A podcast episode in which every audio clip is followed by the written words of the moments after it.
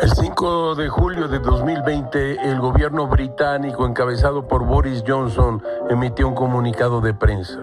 Ahí se anunciaron una serie de medidas presupuestales para el rescate del sector cultural británico.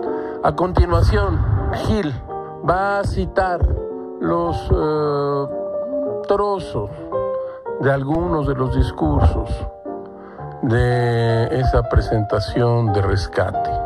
Rishi Sunak, ministro del Tesoro, equivalente al secretario de Hacienda declaró lo siguiente, nuestros museos, galerías, sitios patrimoniales, salas de conciertos y salas de cine independiente tienen reconocimiento mundial y no nada más son fundamentales para mantener una economía próspera empleando más de 700 mil personas, sino que constituyen la sangre misma de la cultura británica.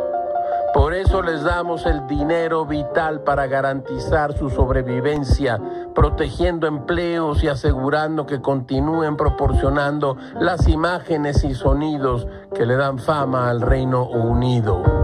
¿Escuchó usted bien? ¿Ha oído usted algo similar en México?